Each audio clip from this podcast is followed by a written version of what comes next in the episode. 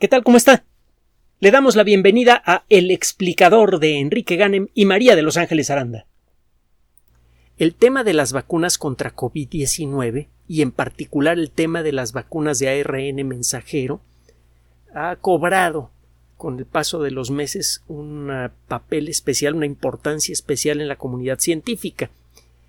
Por una parte, la tecnología alrededor de esta vacuna costó mucho trabajo construirla. De, hecho, usted puede rastrear los orígenes del concepto de las vacunas de ARN mensajero a la década de los 60 cuando se descubrió el papel del ARN mensajero. Ya platicaremos de esto muy pronto en esta semana. Es una historia espectacular que bien podría convertirse en una historia de premio Nobel si las cosas van como van. Ya le comentaremos con más detalle el por qué se trata de una técnica de vacunación avanzada que permite esquivar la mayoría de los problemas de eh, reacciones secundarias adversas y de resistencia a la vacuna que existen con las técnicas tradicionales. Es una técnica que en teoría es más segura y en la práctica pues está demostrándolo. El caso es que eh, esta tecnología eh, pasó por sus altibajos como pasa el desarrollo de cualquier nueva tecnología. Nada más acuérdese de lo que le pasó a la aviación o a la telefonía celular en su momento. Y en la actualidad, pues eh, ya ha logrado establecerse como una disciplina, como una técnica y una disciplina, desde luego, eh, eh, dignas de confianza y que tienen un potencial de crecimiento enorme. No solamente podríamos empezar a fabricar vacunas contra cosas que se han resistido a las vacunas, sino que además podríamos hacer vacunas contra enfermedades que que nunca habríamos considerado como atacables por vacuna, por ejemplo el cáncer. Eh, las vacunas terapéuticas, por cierto, son diferentes a las vacunas protectoras. Una vacuna protectora se le pone usted para evitar que le dé una enfermedad y una vacuna terapéutica se la pone usted para activar el sistema inmune contra una enfermedad ya existente. Ya lo platicaremos. Le prometo que dentro de muy poco vamos a tocar el tema y está bien sabroso y está apenas en desarrollo. Como consecuencia de esto, a lo largo de los últimos meses, cualquier estudio que permita entender mejor cuál es la efectividad de estas vacunas contra COVID-19 recibe especial atención por parte de la comunidad científica. Estamos empezando a establecer la efectividad de estas vacunas y estamos empezando a verificar si es cierto que estas vacunas son más seguras que las vacunas tradicionales. Y los artículos, desde luego, comienzan a aparecer en algunas de las mejores eh, revistas científicas, y como consecuencia de esto, desde luego, estos artículos llaman la atención de una comunidad muy, muy nutrida. Eh, estos artículos los, eh, los leen con atención los epidemiólogos, los inmunólogos, los reumatólogos y un montón de otros especialistas. Acaba de ser publicado un trabajo de investigación en eh, la revista Science, nada más y nada menos, en Science, el día de ayer, 14 de septiembre, en el que presentan los resultados de dosis pequeñas de la vacuna de ARN mensajero fabricada por la empresa Moderna y también por el trabajo realizado en el Instituto Nacional de Enfermedades Infecciosas y Alergias de los Estados Unidos. Recuerde que en los Estados Unidos, igual que en Alemania, existe una red de centros de investigación. En el caso de Estados Unidos, esta red es muy densa y tiene varias especialidades. Hay una subred de institutos de investigación que se dedican únicamente a investigar cosas relacionadas con la salud. Y son, eh, cada uno de ellos es un instituto de altos vuelos, con un apoyo presupuestal razonable, no el, que uno quisiera, pero sí es bastante jugoso, sobre todo desde la perspectiva de nosotros, el tercer mundo. Eh, son institutos de investigación que frecuentemente están generando trabajos que tienen potencial para convertirse en aplicaciones prácticas. Son eh, institutos dedicados a la búsqueda de tecnología, cómo mejorar la salud en general. Eh, instituciones dentro de esta gran red que se dedican a estudiar cuestiones relacionadas con la alimentación otros estudian al cáncer, otros estudian, qué sé yo. Uno de los más mencionados por necesidad en los últimos dos años es el Instituto Nacional de Alergias y Enfermedades Infecciosas. Usted dirá que tiene que ver una cosa con la otra. Bueno, en ambos casos la clave está en el sistema inmune. Para defenderse contra una enfermedad infecciosa necesita usted un sistema inmune sano y bien entrenado. Exactamente cómo se consigue que el sistema inmune. Primero, ¿qué demonios significa que el sistema inmune esté sano? Que funcione bien y no funcione de más. Eso es parte del trabajo de este instituto. Por otro lado, cómo entrenar correctamente al sistema inmune con una vacuna para que nos proteja contra enfermedades infecciosas. Eso por un lado. Y por el otro lado, las alergias son consecuencia de un funcionamiento exagerado y desde nuestra perspectiva incorrecto del sistema inmune. Entonces sí tiene mucho sentido que exista una institución que se dedique a eso. Bueno, una vez echado este subrollo, nos regresamos al rollo principal. Se, se, nota que me gusta la computación, ¿no? Si usted ha trabajado con computadoras, programado en computadoras, continuamente está brincando a subrutinas, a pequeñas rutinas que resuelven problemas menores del rollo mayor. Habiendo dicho eso, y regresando al rollo principal, este artículo presenta un estudio realizado a seis meses después de habérsele aplicado una dosis pequeña de la vacuna moderna a varios grupos de a, a, un grupo grande de personas que incluye gente de distintas edades. Esto es muy interesante porque el sistema inmune cambia su funcionamiento con el paso de los años. Lo hemos comentado en muchas ocasiones. Cuando uno tiene 80 o 90 años de edad, el sistema inmune ya no funciona bien. La disfuncionalidad varía de una persona a otra, depende de cuestiones genéticas, depende del estilo de vida que ha llevado una persona y de varias cosas más. Muchas de ellas todavía no las entendemos bien. Pero el caso es que usted puede tener todas las células en la cantidad apropiada que pertenecen al sistema inmune, esto lo mide usted en una prueba de sangre, y aún así puede usted no estar protegido contra enfermedades infecciosas o no bien protegido. Entonces, el ver cómo reacciona el sistema inmune a una vacuna en personas de distintas edades es muy interesante, sobre todo si se trata de una vacuna de nueva tecnología. Porque resulta que las vacunas de nueva tecnología, cuando menos en algunos casos, parecen generar una mejor respuesta inmune en gente de todas las edades. Parece que dentro de ciertos límites estas vacunas protegen más a cualquiera que se las pone independientemente de su edad. Y esto es muy, muy importante, desde luego, y muy interesante porque al estudiar con más detalle exactamente cómo están funcionando nuestro cuerpo estas vacunas, podríamos descubrir aspectos desconocidos del sistema inmune que van cambiando con la edad. Y una vez que los descubrimos, lo que sigue es que le empecemos a echar mano encima. Y con esto conseguir que podamos vivir más y podemos vivir mejor. ¿Qué hicieron estos investigadores? Estudiaron la respuesta general del sistema inmune a personas que habían recibido una eh, dosis de 25 microgramos de la vacuna de Moderna eh, conocida como mRNA-1273, siete meses después de haber recibido la inmunización. De hecho, el estudio comienza por estudiar el funcionamiento de ciertos aspectos del sistema inmune de las personas que participaron en el proyecto antes de la inyección. Y luego, a lo largo de siete meses, se estudia cómo cambia el comportamiento del sistema inmune según el cuerpo va aprendiendo a defenderse contra COVID-19. Si no es nada más un estudio de ver a seis meses o siete meses después de la vacunación cómo anda el rollo, sino que es un estudio que ha seguido desde antes de la vacunación y hasta la fecha actual cómo ha evolucionado el comportamiento del sistema inmune en personas de distintas edades con esta vacuna.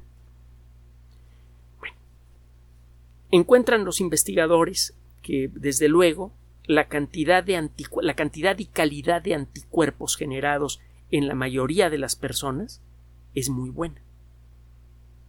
La mayoría de la gente que recibió esta vacuna, alrededor del 90%, tiene anticuerpos muy efectivos para luchar contra SARS-CoV-2, contra la variante original, la que inició la pandemia, y la mayoría de las variantes que andan sueltas por allí.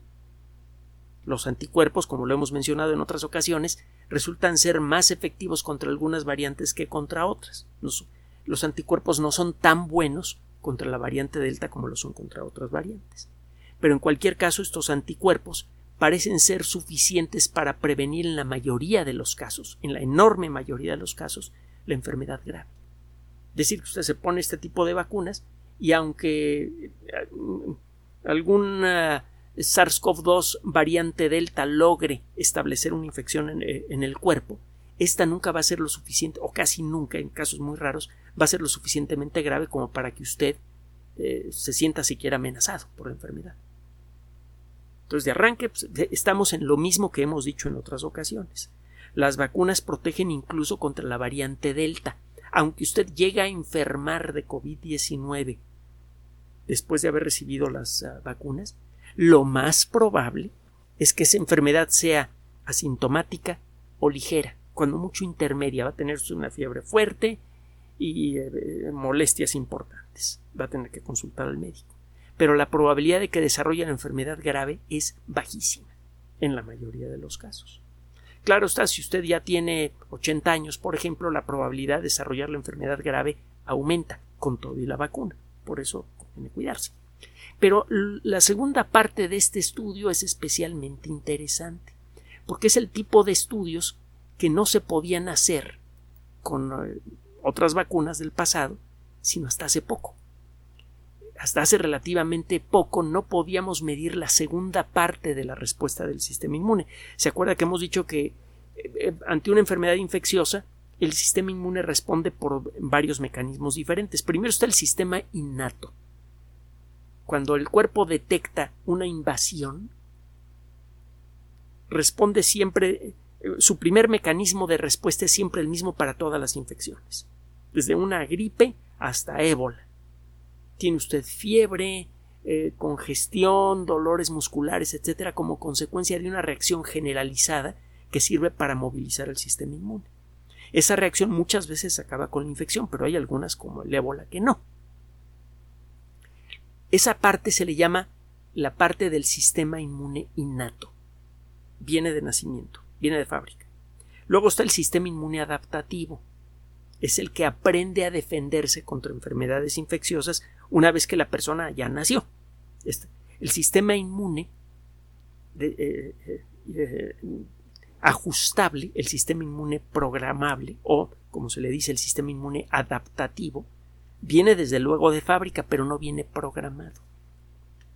El sistema inmune adaptativo aprende exponiéndose a enfermedades infecciosas y reaccionando ante ellas. En la gran mayoría de los casos, cuando aparece una infección que no puede ser contenida por el sistema inmune adaptativo, pues la reacción del sistema, sistema inmune innato, quise decir, el sistema inmune adaptativo entra en funcionamiento, detecta a la cosa que se metió en el cuerpo, virus, bacteria, lo que sea, y aprende a fabricar defensas contra esa cosa. Esto normalmente sucede tan rápido que la infección no tiene tiempo de establecerse de manera más formal y normalmente la infección se cura sola, aunque esto no siempre pasa. Es por eso que ahora intervenimos con antibióticos y otras, otras técnicas. Usted puede entrenar al sistema inmune adaptativo con una vacuna. Y el sistema inmune adaptativo tiene dos mecanismos de acción. Ya hemos platicado de esto antes.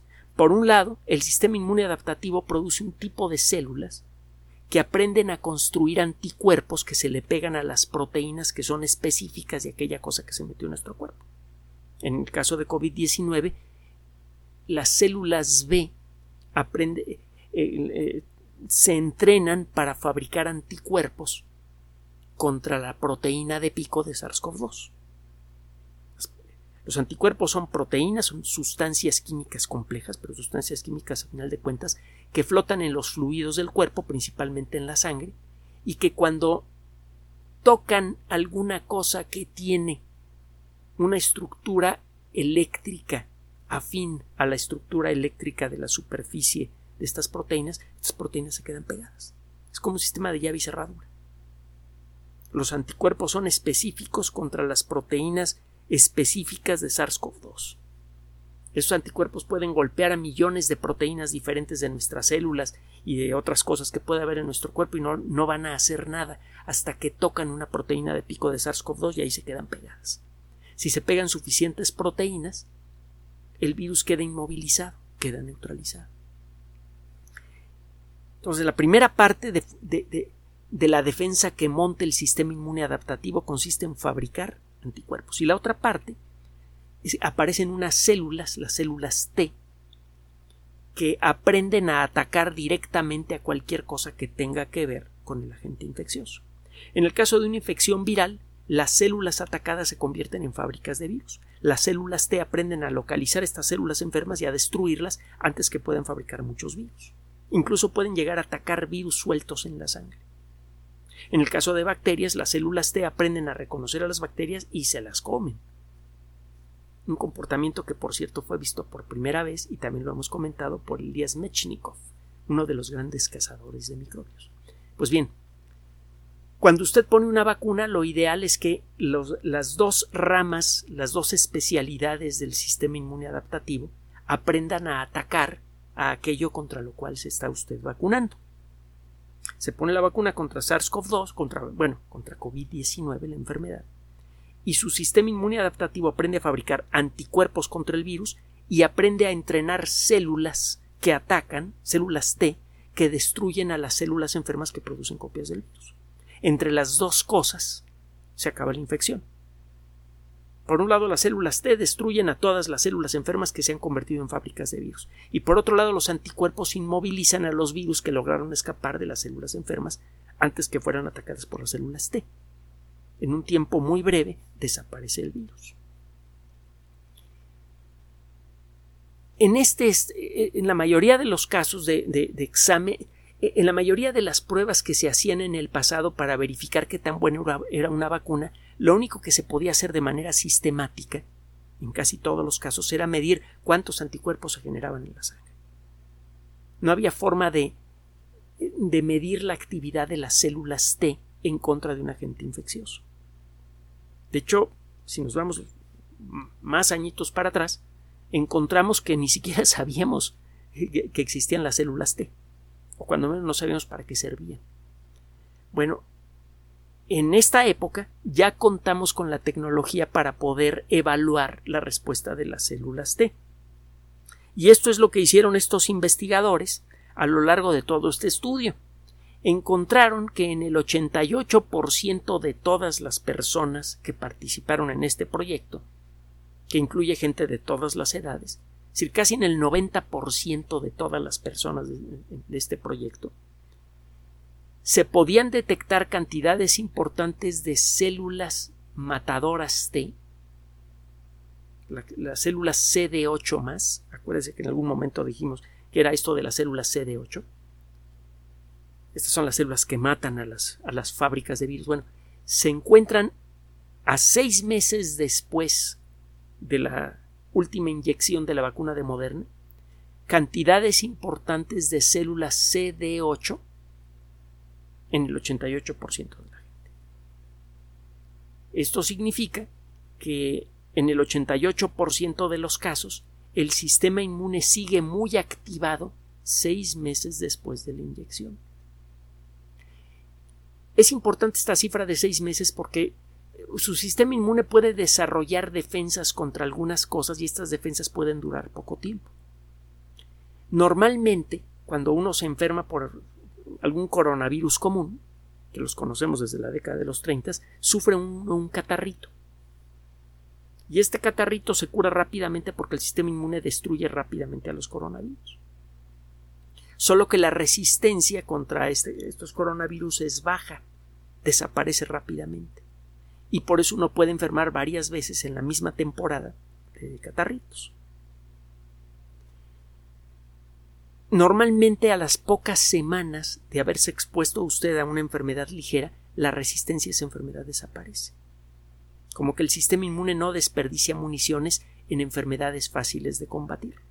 Pero para el caso de COVID-19 a seis meses de la aplicación de la vacuna de Moderna, el 88% de las personas tienen un sistema inmune que haga de cuenta que está recién vacunado.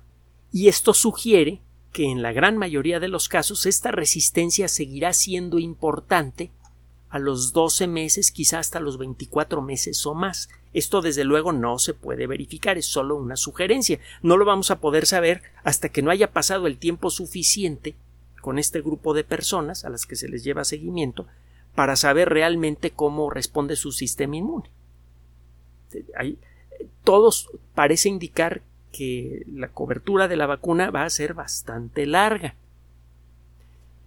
Si a esto agregamos el uso correcto de mascarillas, agregamos el uso correcto de eh, otras técnicas como el distanciamiento social, la probabilidad de eliminar regionalmente los casos de COVID-19 se ve muy alta. Y si usted empieza a generar manchas en el mapa terrestre en donde COVID-19 ha sido erradicado y sostiene las medidas de protección, existe una buena posibilidad de acabar con la pandemia.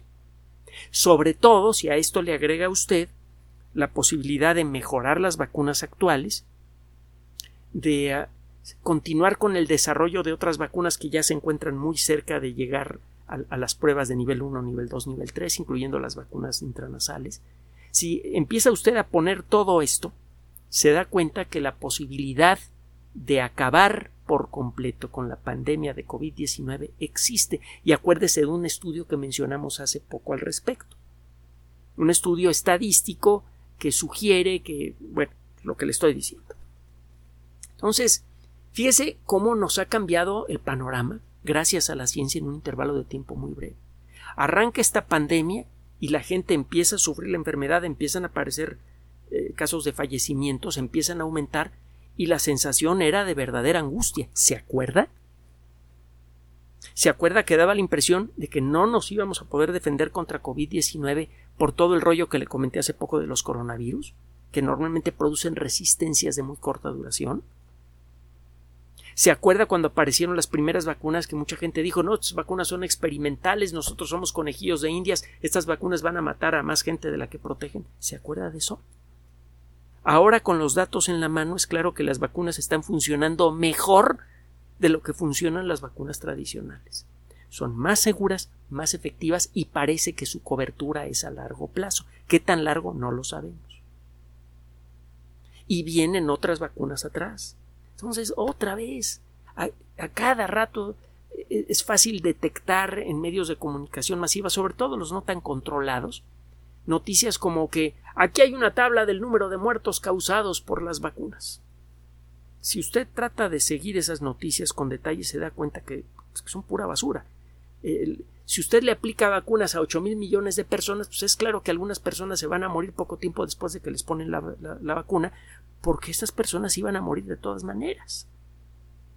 Todos los días mueren centenares de miles de personas en el planeta. Claro está, nacen más. A final de cuentas, si usted resta una de la otra, eh, encuentra que cada día se agregan como 330 mil personas al mundo moderno, con eh, serias consecuencias ambientales, desde luego. Pero bueno, es otro rollo. El caso es que si usted eh, se pone a leer, a buscar en detalle las fuentes de las noticias alarmantes, muchas veces se encuentra que no tienen fundamento. Si usted se va por otro lado a las revistas científicas arbitradas como Science, que es de lo mejorcito que hay, el artículo que le mencioné, por cierto, es descargable en forma gratuita, que es algo inusual en Science. Ya le he comentado que muchas editoriales han decidido liberar la descarga de sus artículos sin costo para favorecer la investigación sobre COVID-19. Una, eh, eh, estrategia que ha funcionado de maravilla porque realmente la investigación ha sido muy rápida. Bueno, de nuevo, si usted se acerca a revistas como Science y lee los artículos, el panorama se ve muy diferente. Póngase los lentes de la ciencia, mire al mundo con los ojos de la objetividad científica. No haga caso de las noticias alarmantes. Acuérdese de lo que hemos dicho en otras ocasiones cuando una fuente de información, no importa de dónde venga, cuando una fuente de información apele a sus sentimientos, a sus emociones, por ejemplo, cuando se utilice música para darle una noticia, sospeche. Tenga cuidado, trate de mantener una actitud razonablemente escéptica ante cualquier información que reciba, incluso ante la información científica. La ciencia se hace con escepticismo. Es una de sus herramientas fundamentales y con independencia de pensamiento. Aplique esas herramientas. Ponga un filtro de lo que entra a su cabeza. Escuche a quienes saben de lo que hablan. Hágale caso a las autoridades de salud. Y, como siempre, la misma cantinela. Mantenga la calma. Gracias por su atención. Además de nuestro sitio electrónico www.alexplicador.net, por sugerencia suya tenemos abierto un espacio en Patreon, el explicador Enrique Ganem, y en PayPal, el explicador patrocinio por los que gracias a su apoyo sostenemos este espacio. Puede usted descargar gratuitamente estos audios en formato MP3 en Spotify y en iTunes como El Explicador sitio oficial y en SoundCloud como El Explicador y con formato de video en YouTube en El Explicador sitio oficial. Recuerde nuestras redes sociales de siempre, Twitter Enrique-Ganem y en Facebook Enrique Ganem sitio oficial, El Explicador y los grupos que usted ya conoce. Finalmente, el explicador siempre somos María de Los Ángeles Aranda y Enrique Ganem. Gracias.